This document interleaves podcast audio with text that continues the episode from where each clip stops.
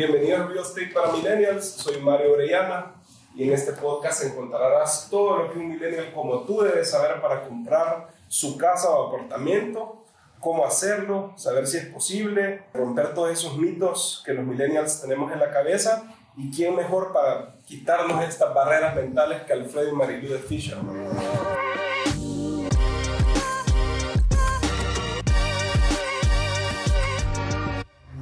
¿Qué tal, Mario? ¿Cómo estás? Creo que solo la Marilú entra en la categoría. Soy aunque usted no lo crea. eh, antes que nada, agradecerles por su tiempo. La verdad que, que sabemos que tienen en estos días una agenda súper apretada con nuestros temas de tendencia nacional, pero eh, yo sí, sí quisiera eh, ponerlos en contexto de cómo un joven de 35, 38, 25, 30 años está todavía con este miedo en su cabeza, ¿puedo comprar mi casa o no la puedo comprar? ¿Qué tengo que hacer? Lo oigo como si fuera algo súper, súper, ultra fuera de mi órbita y mi papá sí lo tuvo, o mis tíos sí lo tuvieron. Y entonces hay un montón de, de ideas en la cabeza de los jóvenes que hacen que, que parezca misión imposible, ¿verdad? Entonces queríamos tenerlo tenerlos a ustedes en este programa para que nos saquen la duda. ¿Se puede o no se puede? Y si se puede, ¿qué tengo que hacer? Mira, yo, yo, yo creo que lo primero que tenés que tener claro es de que igual que tus papás lo consiguieron, igual que tus, que tus tíos lo consiguen, ellos lo hicieron con tres ingredientes principales. Sacrificio, disciplina y determinación. Y eso no ha cambiado. Okay. ¿Verdad? O sea, esa es la, la base que tiene que llevar el plan. Pero normalmente cuando nosotros nos sentamos con personas, eh, que tienen este sueño, yo lo que les digo es que un sueño se convierte en un plan cuando tú lo escribís y cuando lo empezás a monitorear y hacer acciones, tiene el potencial de volverse realidad. Entonces, para tomar una decisión que son de las más importantes de tu vida, tú tenés que tener un plan. Okay. Y tiene que ser específico, medible, obtenible, realística y con una tabla de tiempo. Sí, no puede ser que te despertaste un día y tenés una grande ganas de comprar una casa o que andabas con tu novia en el carro y pasaste a ver y una casa prometiste sí, la casa. y pasaste a ver la casa modelo y ese día estás dando el enganche ajá aquí vamos a vivir mi amor. Eso no, no debería de ser así es una decisión que involucra miles y miles de dólares y yo creo que uno debería de sentarse, hacer números, ver cómo va a impactar tu día a día esta decisión que estás tomando, porque al final es una buena decisión hacerte de un activo, pero no querés que ese sueño se convierta en una pesadilla. Sí, y fíjate que yo parte de lo que le digo a la gente es que que el banco te autorice o te apruebe el préstamo no quiere decir que te vas a quedar con la casa. O que lo puedas pagar. O que te puedas mantener pagándole en el tiempo. No, y hay algo que sucede. O sea, usualmente tomamos la casa para 30 años y decimos, puchica, que me quede súper baja la cuota y es lo que yo puedo pagar. Y quizás no realizamos que son 30 años donde tenés que mantener ese nivel de ingresos. O sea, ahorita tengo 35, a los 65 la pregunta es, voy a estar en la última cuota en mi mismo nivel de, de, de ingresos o, o, Pero no solo eso, Mario, sino es, tú crees que en esos tres, la gente dice, yo soy conservador, por eso la puse chiquita 30 años. ¿Crees que en 30 años no vas a perder el empleo, no van a bajar tus ingresos? Entonces, la gente está totalmente confundida porque cuando tú prestas dinero, eh, yo te voy a decir, el negocio de los bancos es, se llama alquilar dinero y la gente cree que lo que hace caro un préstamo no es la tasa de interés y no tiene nada que ver. Claro, influye, pero no es el factor principal. Lo que hace caro un préstamo es el tiempo que tú estás alquilando ese dinero que no es tuyo. Por eso es que los bancos, si tú te das cuenta, cuando estás avanzando y vas a pagar el crédito, te dicen, te voy a volver a refinanciar. Ellos quieren que tú sigas contribuyéndoles. Sí, y, y yo creo que, y, y como dice Alfredo, esto te lo han metido tanto en la cabeza que ya parece imposible comprarte un teléfono de contado, comprar sí. un juego de sala de contado y ya no se diga comprar una casa, ¿me entiendes? Es como tan lejano que puedas tener el dinero suficiente para dar ese paso y, y cuando la realidad es otra, si tú sos una persona que gasta menos de lo que gana, que ahorra todos los meses, que pone su dinero a trabajar, que tiene sacrificio, disciplina y determinación, no debería de haber un por qué tú no llegues a tener una prima representativa o que puedes comprar un activo incluso de contado. Digamos que lo primero que yo tuviera que hacer para poder comprar una casa, un apartamento, un activo, es ordenarme. La, la piedra angular es una planificación financiera personal y es lo que nosotros decimos. Esto significa tener un presupuesto balanceado, entender cuáles son mis activos, cuáles son mis pasivos, en qué situación está y capacidad a acceder qué tengo. Porque la gente dice, esta es la que me gusta y veamos cómo hacemos, en lugar de decir, esta es la que puedo y, y esta es la manera barata de comprarla, estoy haciendo un buen negocio, porque cuando vos financias una casa a donde vos financias el 90% del valor o algunas veces hasta el 100%, y, encima le pones un préstamo personal para amueblarla, lo que está pasando es que estás quedándote con una casa, pero vas a pagar tres. Y eso no es un buen negocio. Una pregunta, eh, desde su perspectiva, el crédito, o sea, el crédito es una realidad para muchos salvadoreños. Hay pocos salvadoreños que pueden ir a pagar algo de contado, por lo menos eh, eh, sin, sin afectar ahorros o demás cuál es el paso lógico, ordenado, eh, el paso que menos impacto pudiera tener en, alguien para solicitar un préstamo de casa. O sea, cuántos años o definitivamente me espero o si hay métodos como para ir pasando de un bien a otro. O sea, ustedes saben de esto y por eso definitivamente eh, están ustedes con nosotros para que nos saquen de esa penumbra. Sí, pero antes yo te quiero decir, no es que el salvadoreño no tenga la capacidad de pagarla de contado el salvadoreño lo que no tiene es la paciencia para juntar el dinero y pagarla. Que eso es lo que pasa, como no lo tengo, yo lo quiero ya, o el berrinche voy a sacar el dinero al banco que me cueste tres veces. Sí, ahora sí hay una manera correcta de hacerlo y esto obviamente empieza, como tú lo dijiste, hay que ordenarse. O sea, yo no puedo ni saber cuánto dinero ingresa a mi casa, ni cuánto dinero se gaste y pretender que voy a ir a financiar una prima con un crédito personal, sacar una hipoteca del 90% del valor a 30 años y ir a pedir extrafinanciamiento para amueblar tu casa y tener la ilusión de que con esa fórmula te va a ir bien. Esa, es la fórmula del fracaso total.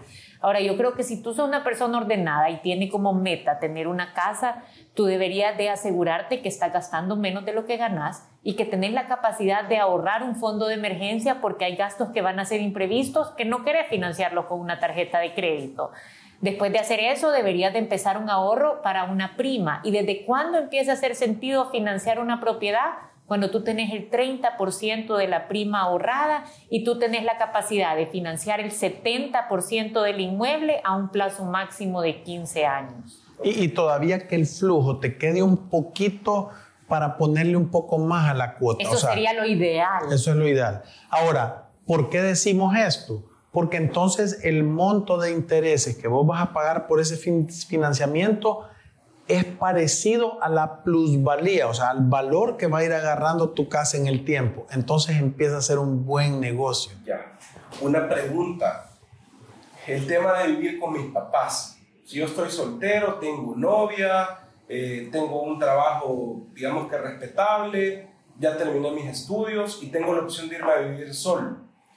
¿Qué, es lo lógico por hacer? Seguir mi instinto de independencia o ser inteligente financieramente y decir, me voy a quedar cinco años más en la casa de mis papás. En el Hotel Cinco Estrellas. en el Hotel Cinco Estrellas de mis papás. Voy a aguantar el bullying de mis amigos porque, ah, el que vive con los papás y ahorro para esta prima o... o, yo, yo, creo que lo que vos estás diciendo, Mario, tiene un, un, un gran sentido y nosotros se lo decimos un montón a nuestros clientes la gente, los bichos que ya se graduaron de la universidad y empezaron a trabajar y están solteros, muchas veces no realizan la ventana de oportunidad para ahorrar en la que están.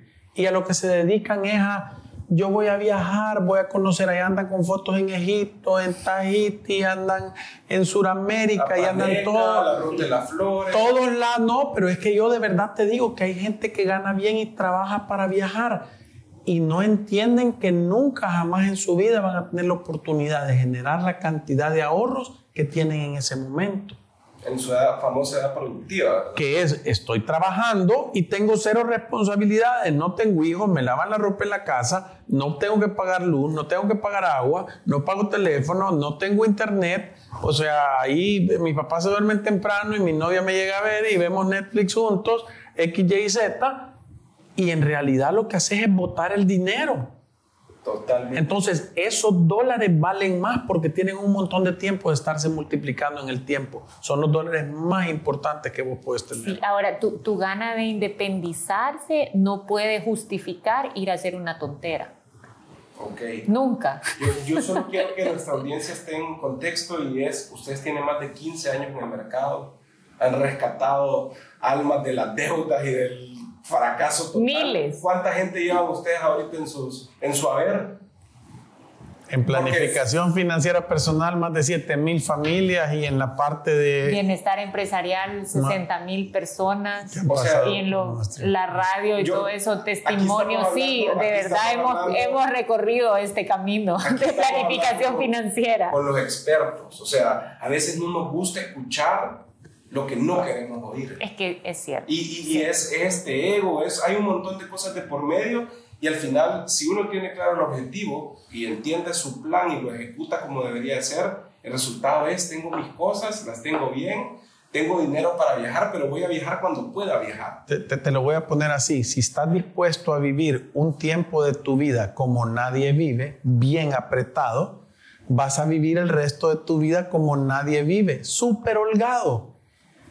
Bueno, la verdad que a mí me reconforta mucho escucharlos y sé que a un montón de gente que los está oyendo le va, le va a hacer sentido porque el paradigma es yo no lo puedo hacer. No, sí lo puedes hacer, pero tenés que socar algunas tuercas. Pero quizás el camino no te gusta. Cabal.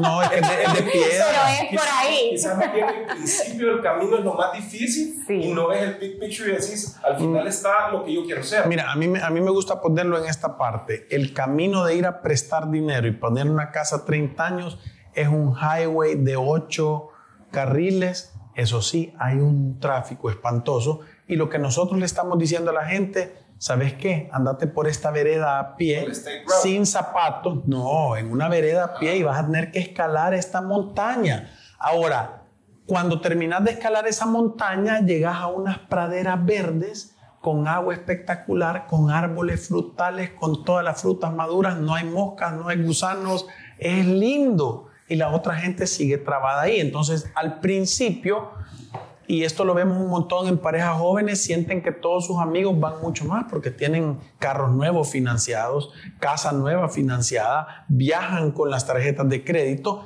y, y tu sensación es, estos son muchísimo más exitosos que nosotros y nosotros seguimos viviendo en una casita alquilada, guardando de 10 pesos en 10 pesos y ahorrándonos en el menú de la semana y, y medio apagando las luces para gastar lo menos posible. Pero esa no es una cadena perpetua, esa es una cadena de voy a hacer una fundación sólida y voy a levantar un edificio. Sí. Buenísimo.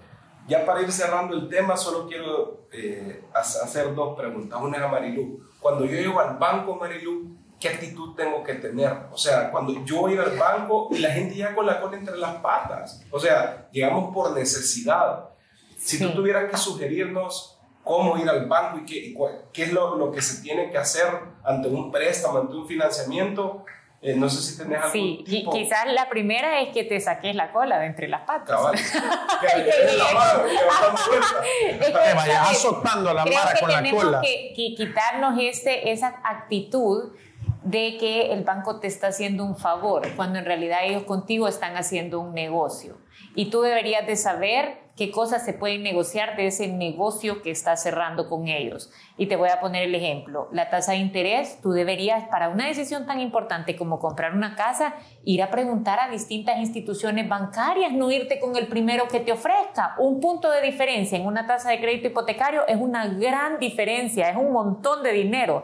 Segundo, hay comisiones, por ejemplo, hay una comisión por desembolso o por estructuración de crédito que también es negociable. Y, tercero, también hay seguros que son condición necesaria para que te den el crédito, que es un seguro de vida. En caso tú faltes, el banco se va a pagar con un seguro de vida y un seguro de daños. Si algo le pasa a la casa, pues hay un seguro que cubre la estructura de tu casa. y esas dos también pueden ser negociables. Entonces, un crédito bien negociado versus alguien que no sabe y llega al banco solo a esperar que la ejecutiva te dice qué es lo que te conviene, en realidad puede tener diferencias de 25 mil o 30 mil dólares en la vida del la crédito. La que le querían dar, ¿verdad? Sí, entonces tenés que, tenés que conocer del tema, estás por tomar una decisión tan importante, involucra miles de dólares yo creo que tenés que tomarte tiempo de entenderlo para que puedas cerrar una buena negociación. Y yo creo que esto nos sucede cuando tenemos el, sentimos que tenemos el poder de negociación, vamos y le negociamos que el carro, que la fruta, que... Pero cuando sentimos que no lo tenemos, aceptamos lo que se nos ponga sobre la mesa. Y sí lo tenés, solo sentís que no lo tenés. Exacto. Sí. Eh, Alfredo y Marilu, les agradezco haber estado con nosotros. Invito a todos los que nos están escuchando a que estén pendientes de más episodios de Real Estate para Millennials. Y Alfredo, si tuvieras que despedirte con un tipo, con un consejo, una sugerencia para jóvenes de 25 a 35 años que nos están escuchando, además de pasar por el programa de Fisherman, que yo lo valido y lo recomiendo, pueden seguir a, Marilu y Alfredo en sus redes sociales, búsquenlo como Fisherman Wealth Management, eh, están en Instagram, Twitter, Facebook, por todos lados, tienen su página web. Si, tuviera, si nos tuviéramos que despedir con un tipo, una sugerencia, ¿cuál sería? Yo, te dijera que hay que romper ese mito de decir que alquilar es botar el dinero y que comprar siempre es un buen negocio, porque no es así. Ni alquilar significa que estás botando el dinero, ni comprar y estar pagando una cuota significa que has hecho un buen negocio. Entonces, cuando vas a hacer una decisión de, de miles o de cientos de miles de dólares, te tenés que educar y tenés que tomar una opinión o una decisión libre de sentimientos y emociones tiene que ser una opinión pragmática con números visto de todos los ángulos, para que de verdad sea algo que venga a aumentar tu patrimonio y no venga a ser, que mi amigo compró la casa de sus sueños, tiene cinco años de vivir ahí y nunca ha dormido un día bien en ella. Bueno, muchísimas gracias Marilu, Alfredo por su tiempo. Síganos en Real Estate para Millennials, damos más episodios para este podcast y nos vemos. Saludos. Salud.